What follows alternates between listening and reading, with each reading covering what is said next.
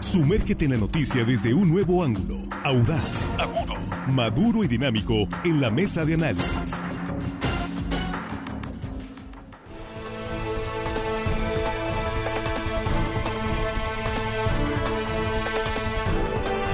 Aquí estamos de regreso ya, eh, estamos en la mesa de análisis de línea directa en este martes 7 de noviembre de 2023 con un saludo para usted que continúa con nosotros y gracias por compartir estos contenidos informativos con sus contactos, con sus conocidos a través de la transmisión en vivo en redes sociales y en la gran... Eh, eh, transmisión en enlace estatal que tenemos en los 18 municipios de Sinaloa a través de las frecuencias radiales de RSN. Y aquí en la mesa los compañeros, Jesús Rojas, ¿cómo estás? Buenos días. ¿Qué tal, Víctor? Buenos días, buenos días para los compañeros, buenos días para el auditorio. Hoy el saludo se va a mi municipio, al municipio de Escuinapa, en particular a la cabecera municipal de Escuinapa, porque ya me han dicho, oye, mándaselos por todos lados. estaban reclamando. Está para los paisanos que siempre puntuales nos escuchan en la mesa de análisis y en tu noticiero. Tanto, muchas gracias, saludos a todo Escuinapa, el sur, sur de Sinaloa. Juan Ordorica, ¿cómo estás? Buenos días, bienvenido. Muy buenos días, Víctor, a la mesa, amigos de la producción. Y hello, estimada audiencia que nos escuchan hoy martes, casi viernes. Les mandamos hoy. Armando Ojeda, ¿cómo estás? Muy buenos días. Muy buenos días, amigo Víctor Torres. Es un gusto estar con ustedes esta mañana. Un saludo para todos ustedes, para los chicos de la producción y para toda la gente que nos escucha aquí en nuestro queridísimo estado de Sinaloa. de... Nuestras fronteras. ¡Qué rápido! No, pues es que ya ves cómo andamos con el tiempo ahorita, súper colgados ya. Bueno, entrando en materia, ¿quiénes eh, son eh, los aspirantes que están más cerca de lograr candidaturas en los diferentes partidos o bloques políticos en las eh, candidaturas al Senado y Diputaciones Federales, que son las que están en este proceso, digamos, en estos días o semanas? Luego vendrán las candidaturas a alcaldes y a diputados locales. Ya aparecieron algunos nombres, algunos pareciera que se están consolidando, otros como que ya los bajaron eh, hablando de aspirantes a, alcaldes que de pronto aparecieron ahora, pues, este, aspirantes a diputados federales. Pero, eh, pues, se podría hacer una contienda interesante si eh, se concretan candidaturas que están por ahí manejándose, negociándose. sobre todo para el Senado, Víctor, sobre todo para el Senado que creo es la elección más importante que va a tener nuestro nuestro estado, sobre todo por el número de votantes. Para llegar al Senado necesitas más votos que cualquier otro cargo de representación. Es casi una elección de una elección de gobernador, claro. tienes que andar por todo el estado, tienes que tener presencia estatal, tienes que tener pues, una estructura, no, conocimiento en cada uno de los municipios. En algunos, pues tendrías que ser un actor preponderante para poderte quedar con esa eh, candidatura. Los modelos de elección de internos, pues van a ser diferentes, ¿no? Al final de cuentas, en el Frente Amplio, pareciera que corresponderá al Partido Revolucionario Institucional siglar esa, esa posición, es decir, va a ser del PRI. Y prácticamente la dirigente estatal del PRI dice, a quien, perdón, del PAN dice, a quien ponga el PRI, nosotros nos corresponde apoyar, ¿no? Como en otros estados, a donde le corresponde al PAN, pues el PRI le tocará apoyar. Pues en Sinaloa ya prácticamente está arreglado que va a ser del Partido Revolucionario Institucional. Ahora, hay tres nombres que ya perfilan o que se apuntan. El primero es el senador Mario Zamora para repetir, para buscar de nuevo estar en, esa, en ese curul federal desde el Senado de la República, pero también el Piesquer, ya habíamos hablado un programa completo de él, que irrumpe, que llega, que invita a ciudadanos a, ser parte de este frente opositor, que de alguna manera está cumpliendo con ese objetivo, pero también hay un nuevo personaje que está en alianza, que está en diálogo permanente con la cúpula del Partido Revolucionario Institucional, y es Héctor Melesio Cuenojeda, quien tiene además un partido político fuerte, uno de los partidos políticos eh, locales con mayor votos en todo México. Y eso creo que también pone ya las cosas en, complicación para, para los tres, pues vamos. Si fuera hombre, eh, si fuera si decide que sea hombre, eh, digamos, eh, ¿cómo le llaman? Que va a encabezar la fórmula. porque, ya habíamos platicado en otro programa que va a haber 50-50. Sí, entonces si cae hombre, pues ahí, creo yo que ahí está. Zamora es, lleva mano, ¿no? Pues quién sabe. Yo creo que sí, yo creo que sí. lo... que pasa es que la negociación allá debe de estar dura.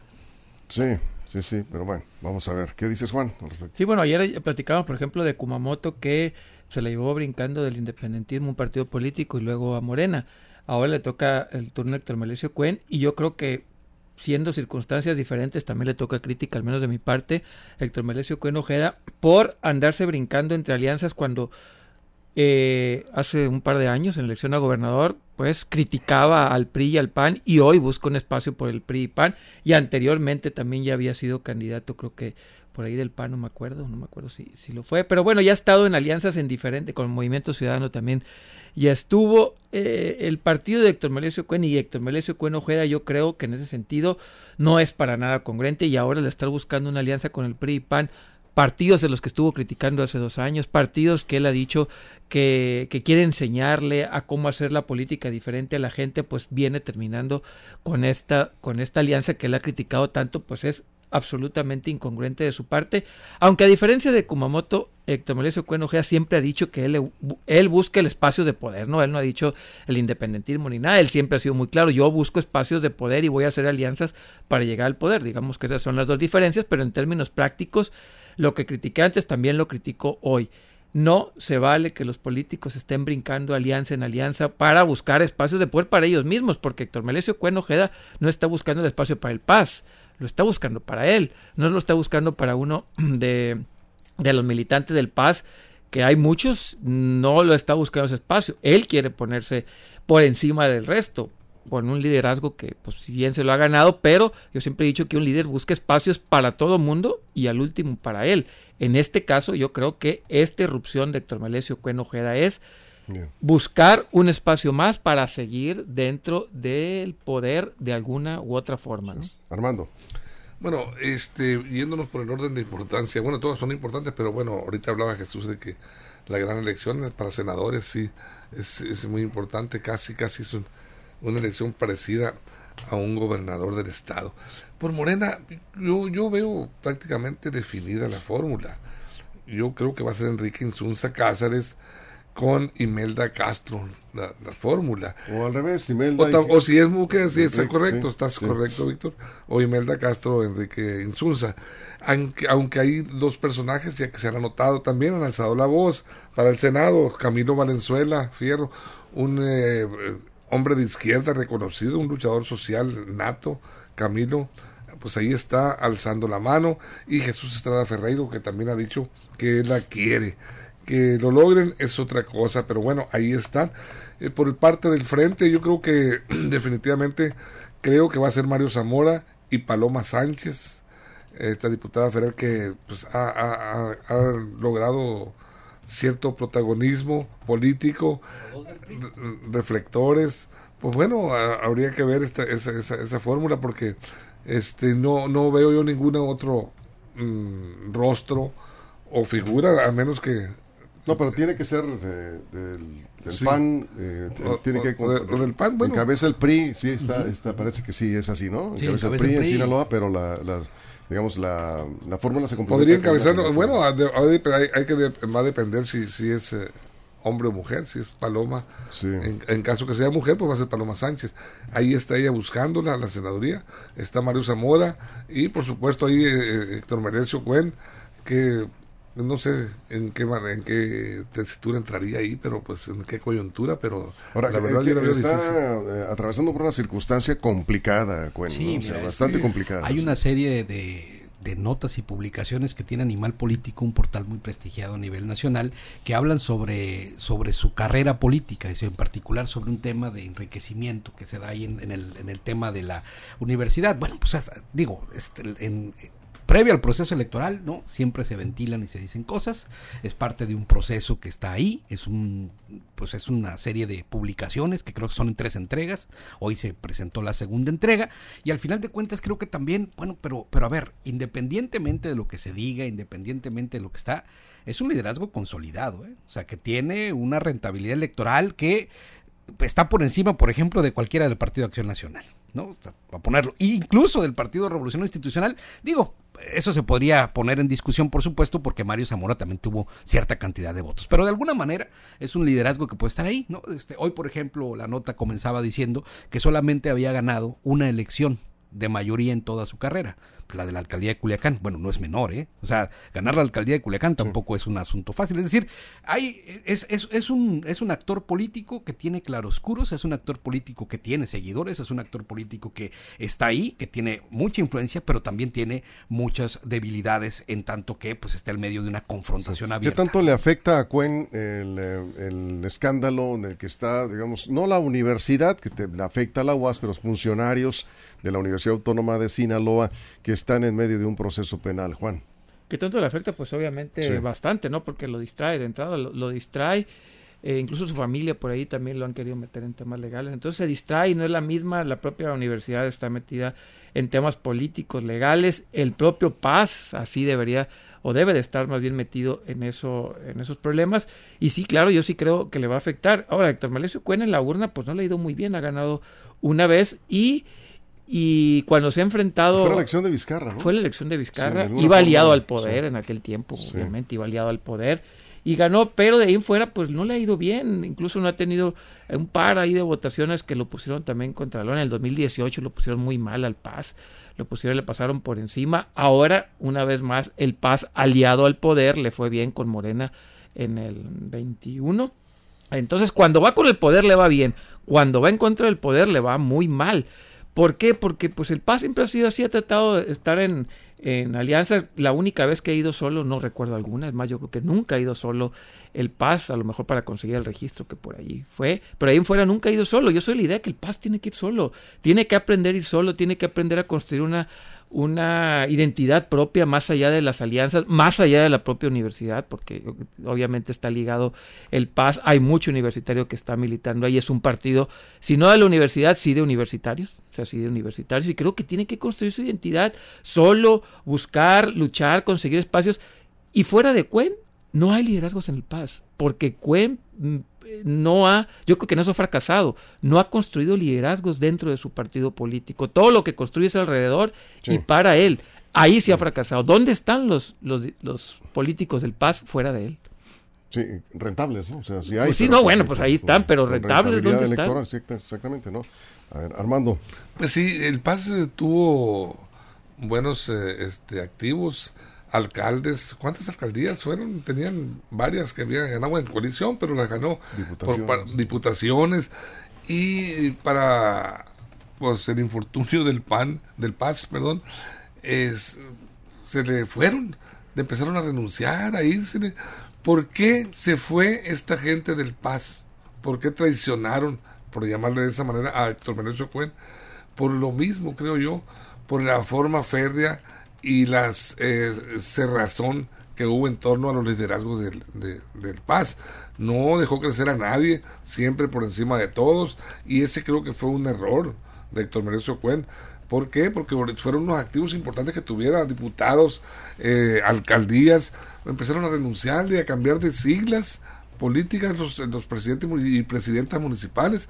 Entonces, en ese sentido, demerita mucho en la fortaleza, la fuerza que, que por otro lado ha venido impulsando eh, Héctor Merecio Cuen, porque hay que reconocerle que es un eh, es una hormiga, una abeja trabajadora, no, no para eh, este de recorrer el estado, de reuniones, formando comités de base, y ahí está, tiene fuerza el paz, no se puede este desconocer que el PAS es un partido con fuerza en Sinaloa. Ahora habría que ver las condiciones en que trata de negociar. lo que comenta Juan me parece eh, que sería una buena oportunidad para conocer realmente la fuerza del Sí, por supuesto, tiene que construir. Que solo, eh, claro, solo podría hacerlo en elecciones locales. Alcaldías y diputaciones eh, locales, regidurías. pero, solo el PAS. Hay momentos en la vida de los partidos políticos donde no estás para jugártelas así. Bueno, pues, y más en el medio de un momento de coyuntura tremendo. Se, habla mucho de la fuerza, de la estructura del PAS, de la fuerza electoral del PAS. Creo que sería una buena oportunidad para que el PAS fuera solo y le demuestre a Sinaloa qué tanta fuerza electoral tiene. Esta sería una buena oportunidad de, este, para aprobarse, ¿no? Bueno, vamos a hablar de esto y más. Vamos a la pausa en radio. Estamos hablando aquí de las fórmulas para el Senado y algunos aspirantes a diputaciones federales están por definir los eh, partidos eh, políticos. Ya luego vendrán, ya luego vendrán los aspirantes a alcaldías y eh, diputaciones locales. Nos quedamos sin comerciales en redes sociales, vamos a la pausa en radio y regresamos. Información confiable, segura y profesional. Línea directa. Información de verdad. Con Víctor Toro.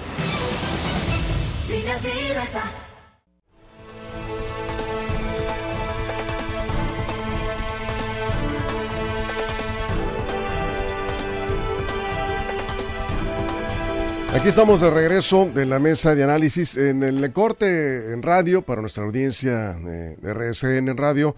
Estamos hablando acá en redes sociales de la fuerza del paz, la fuerza electoral del paz. Héctor Melesio Cuen se ha dicho, eh, se ha dicho, no lo ha dicho él, yo no lo he escuchado que lo diga, pero bueno, se ha dicho que está en negociaciones con el PRI. Incluso algunos priistas lo han dicho. Sí, los priistas. Sí, los priistas sí lo han dicho. Sí, está, hay, negociaciones, ya fue al Comité Nacional, está buscando una candidatura al Senado de la República. ¿Qué tan competitivo sería en una, em, digamos, probable enfrentamiento con Morena, eh, encabezando al Frente Amplio? ¿Le van a entregar al Paz con ese porcentaje de votos que ya se comentaba hace un momento. No sé si lo comentamos en, en, este espacio o, estábamos en el corte, pero recuperando el tema había, eh, del Paz. Había un profesor, Enrique Ibarra Pedrosa, que tenía una frase muy interesante y dice, los votos en política no pesan, se cuentan porque luego llegaban a pedirle a los del sindicato, nosotros representamos y somos 30 mil afiliados, 40 mil afiliados, 50, un gremio grande, unido, consolidado. Decían, no, los votos se cuentan en la urna, ¿cuántos son? Y ahorita Juan me acaba de dar un dato y le agradezco. O sea, 7.5% de la votación para diputado local, 75 mil, 80 mil votos. Y tiene 120 mil afiliados. Los votos no se pesan, se cuentan y los cuentan esos, así. Entonces, por supuesto que es un, es un número importante, ¿no? Es un número que, que vale, pero hay que ponerlo en su justa dimensión, ¿no? Entonces, ahí creo que hay que, ahí, ahí tienen que ver. Ahora. Compitió aliado con el poder. ¿Qué es lo mejor? O sea, ¿qué es lo mejor que puede hacer el PRI en este, encabezando el Senado de la República? Desde mi perspectiva, seguir el discurso que está haciendo el frente opositor y darle la oportunidad a un ciudadano, darle la oportunidad a gente nueva como el Pío Esquer que está diciendo aquí vengo, con empresarios, con organizaciones de la sociedad civil, mostrando una cara diferente para poder competir diferente, porque si no vas a llegar a los mismos resultados. Si el PRI no está dispuesto a atender eso y quiere seguir en esas lógicas, en las lógicas antiguas, en las lógicas que lo tienen pulverizado, que lo tienen minimizado, que lo tienen prácticamente sin representación política en la Cámara, entonces creo que ya sabemos para dónde va a desbarrar arrancarse el frente. Eso es Juan. Sí, ahorita en el corte decíamos cuánto representa el PAS. El 6% en la elección para gobernador y el 7.5% para diputados locales.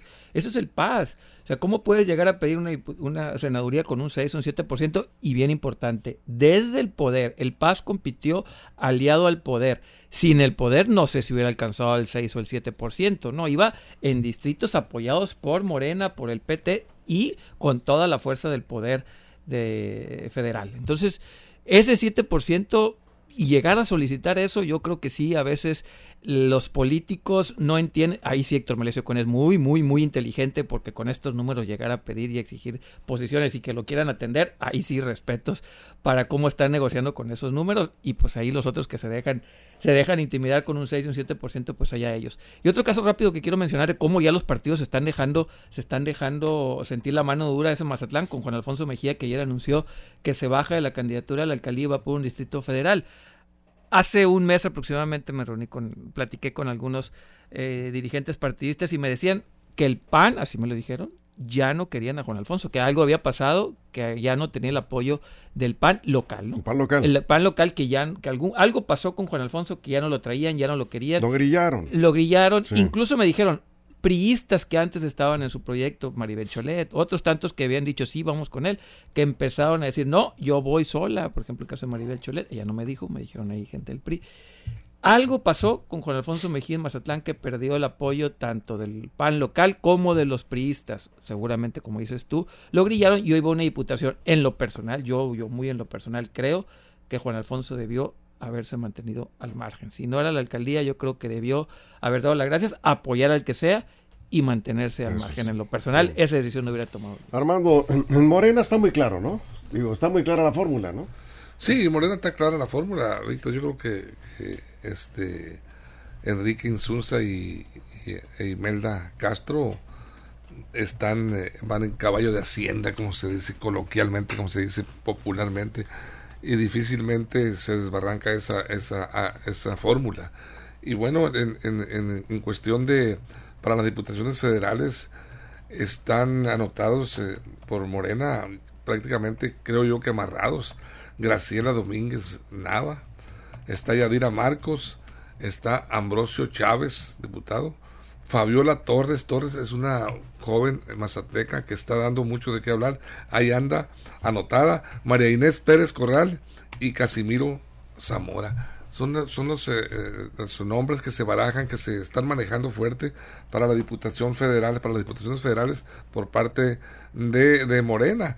Y bueno, también por el, por el otro lado está, está ahí Leobardo Alcántara Martínez y Fernando García que quieren reelegirse y están exigiendo no, no están pidiendo, están exigiendo. Es que han hecho tan buen trabajo. sí.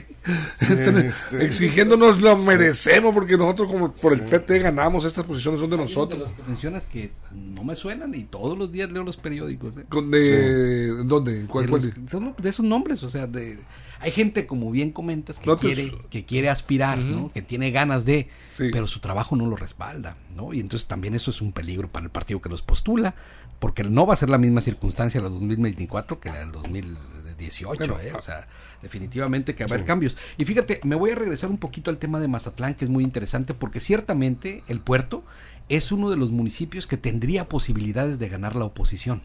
Pero se tienen que poner bien de acuerdo, ¿no? Eh, Juan Alfonso Mejía es un politólogo que yo respeto, que yo admiro como, como politólogo. Está en una lucha para buscar un espacio. Pero lo que no entiendo es cómo, si vas de filo y haces una campaña y estás buscando el puerto, estás yendo a lugares emblemáticos del puerto, estás haciendo una campaña dinámica en redes sociales, de pronto dices, ¿sabes qué? Me acaba de decir Xochitl que no vaya por el puerto, que mejor me suba a una candidatura de diputado federal, ¿no? Y entonces, pues, digamos que ese trabajo ahí se medio se medio complica, ¿no? En esta decisión. ¿Por qué? Porque además ahí en Mazatlán, pues queda la opción de Guillermo Romero, que estaba más bien participando en el tema de, de, Morena, y de Martín Pérez, el único regidor que tiene el PAN ahí, que tiene un, pues, una actividad, ¿no? Entonces ahí vamos a ver qué va a pasar, ¿no? Cómo se van a poner de acuerdo. Y si es que no el PRI también quiere participar ahí con alguna candidatura, ¿no? Ya ves, luego Jorge Abel siempre quiere participar. Cholet, y los de toda la vida. Entonces, bueno, ese es un tema donde si no se logran poner de acuerdo, va a ser sumamente complicado. Ahora, el Distrito 1, que me imagino porque tampoco lo sé de cierto, que por ahí va con Alfonso Mejía, pues es un distrito sumamente complicado, es un distrito muy extenso, con una pluralidad este, complicada. Y ahí es donde eh, empiezan los problemas eh, para un aspirante que pues se veía bien su proyecto, coincido con lo que dices, Juan Alfonso Mejía por la alcaldía de Mazatlán estaba ya más o menos eh, claro, este, o clara la ruta y de pronto toma la decisión sin dar mayor resistencia, o la tomaron por él y le dijeron te bajas, te vienes a la, Diputación Federal, quién sabe, todavía no hay nada, seguro. Pues, le dijeron ahí está la alternativa. Sí, pero, pero, entonces, Sochi le dijo. Sí, pero a lo que voy, supongamos, supongamos, que Sochi le dijo y, y, este... ¿Por qué no buscas una Diputación Federal mejor? Eh, y lo va a apoyar, vamos a suponer que lo va a apoyar. Y luego tu equipo y la gente que te estaba apoyando para el proyecto de la presidencia municipal, pues esa gente va a quedar ahí. Algarete, no, no creo que ni siquiera la mitad de los que andaban para el proyecto de la alcaldía vayan a apoyarlo a la Diputación. Y sigo pensando que es un buen perfil. No, no, claro que lo es. un extraordinario legislador. Eh, sin duda era el mejor perfil para la alcaldía. Creo que debió dar la pelea, pero algo pasó ahí, algo se atravesó, que él mismo ayer en redes sociales anunció que se va a ir por una Diputación Federal, Juan. Sí, finalmente los partidos hicieron valer ahí su mano dura, su mano fuerte. Creo que la decisión está de ir a la Diputación Federal. Si bien será un buen candidato, creo yo que para su carrera política le podría causar más problemas que beneficios. Digo, en lo personal yo creo que me hubiera mantenido al margen, agradecer a mi equipo, seguir manteniendo una actividad y un activismo eh, concentrado en algunas zonas, pero bueno, finalmente así es la política, de circunstancias y tiene que tomarla. Yo creo que Mazatlán ya se le complicó a la oposición, ¿eh? ya se le complicó a la oposición. Creo yo que va a ser Guillermo Romero. están facilitando las cosas. Creo que, yo, que, va a ser Guillermo Romero, pero Guillermo Romero siempre ha sido un perfil en la parte empresarial, digo, lo respeto y creo que ha hecho mucho por el puerto. y en las cámaras, ahí sí no tengo mucho que, que reclamar, pero en la parte política nunca ha estado del lado de oposición, siempre le ha gustado más estar del lado del poder. Cuando estaban los gobiernos priistas se acercaba al PRI, ahora estuvo ahí cerca de Marcelo Ebrard. Y digamos que espíritu opositor, opositor, opositor, el señor Romero no tiene, pero creo que lo va a ser el candidato. Bueno, eh, eh, Berta Villegas dice, Victoria Sánchez también va por la candidatura a diputada federal, no la dejen fuera. Eh, bueno, tú diste una lista para que la tomes en cuenta, Armando, ahí en tu, tu columna. En cuenta este Mario Delgado. Y, no, no, pero entre los nombres que tú sí, estás sí, dando, claro. Este, no, y tiene razón. Es, lo que dice Berta Villegas. Es un activo, Victoria Una Sánchez, diputada local importante. que ha hecho buen trabajo. Sí, buen trabajo. Sí, ha hecho buen trabajo ha, sí. ha, ha, sobresalido, por lo menos ahí. Sí, vamos a ver si eh, de ahí a, a que, a que logre la Diputación Federal, pues depende El- de la encuesta. A ver cómo Sí, claro. Pues es que hay muchos políticos que creen que las ganan, pero luego los meten a una encuesta y no sacan ni el 5%. Pues así Ah, como vas a pelear. el- Como en las listas, por ejemplo. en las listas anteriores y en los comentarios anteriores sobre este tema habíamos comentado y Jesús ha estado terco, el, el PRI desaparecido completamente, pulverizado, está en ruina, dice. ¿Tienes Bueno, alguna duda? No, Los es, números no, es que que tengo, sí, sí, claro. Pero bueno, habría que ver el- el- el- el- la fortaleza que está mm, dando, el- la, la forma que le están dando al Frente Amplio. Y yo tengo una lista de, de posibles candidatos. Decían que no, es que ¿a quién le van a dar? No hay, no hay figuras. Sí, hay, miren. Tienes Para- 30 segundos. ¿Lo 30 das ahorita o das de una después? vez, de una vez. Venga, Este, dentro del Frente. venga. Eh, Juan Alfonso Mejía, Sergio Mario Arredondo, Paola Gárate, Erika Sánchez, están anotados también volteando, eh, Emma Karina Millán, Cuauhtémoc Castro Real, el líder pesquero, Pesquero. que está por ahí, el PRD está... En Macarena trabaja en el gobierno del Estado y acuérdate que están corriendo a todos los que trabajan en el gobierno. Bueno, del pues eh, a lo mejor se arriesga que la corra por una diputación federal. Como dicen en el Congreso, por alusiones. No es que diga yo que el PRI está desaparecido. Ah, no, no, pues todas las comentaste. encuestas pues. que hemos visto, todas las encuestas que hemos visto, cuando le preguntas a los encuestados por cuál partido nunca votarías, cuál es el partido con mayor rechazo, siete de cada diez en algunas, seis de cada diez en otras. Es decir, pues, los números están ahí. Sí. Y en Sinaloa, digo, ¿qué más quieres? Demuestra que están peleadísimos al interior. Bueno, el PRI casi es un cadáver. Casi. No está muerto. Está entubado. Y sin Eh, embargo sí. se mueve. Sí, este, sí, sí, sí.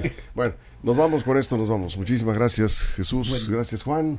Gracias, Gracias. Armando. Seguiremos con el tema. Ahí vamos revisando cómo avanzan los proyectos de los aspirantes y las aspirantes a cargos de elección popular. Con esto nos vamos. Gracias a la producción en todo el estado, pero antes que nadie, por encima de todo, gracias a usted por su compañía. Los esperamos en punto de la una de la tarde, en la segunda emisión de Línea Directa, aquí mismo. Pero si algo importante de interés general sucede en los próximos minutos, ya lo saben, la información verificada está en línea directa y en nuestras redes sociales. Pásela bien.